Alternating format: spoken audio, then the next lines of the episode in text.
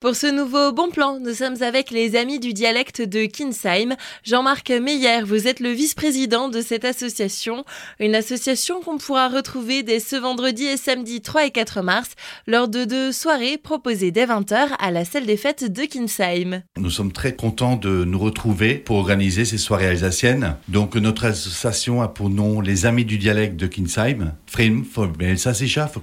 Et nous sommes composés de six sections. Il y a une section théâtre pour les enfants, Klein Theaterrot, qui est dirigé par euh, Claudine Rilder-Schuller. Il y a également une euh, section théâtre euh, composé par des adultes, le Schnunga Cabaret, et également une section qui est représentée par certains membres qui racontent des blagues en alsacien. Donc vous l'aurez compris, c'est des soirées autour de l'humour, chapeautées par notre cher dialecte alsacien. Et nous avons également des chants en alsacien qui sont chantés par le chœur du Annenberg de Kinsheim. Une quarantaine de personnes, où chacune a sa pierre à apporter à l'édifice, composent l'association. Toutes les générations sont confondues. Hein. Notre association euh, est représentée par des enfants. Les plus jeunes ont 8 ans. Les adultes, bien sûr. Euh, les anciens qui nous ont appris l'alsacien et nous, on essaye de le maintenir en place, ont 80 ans à peu près. Avec toutes ces sections, le programme de la soirée s'annonce donc varié. Ça, c'est la grande surprise pour nous également, parce que toutes les sections apprennent leurs pièces,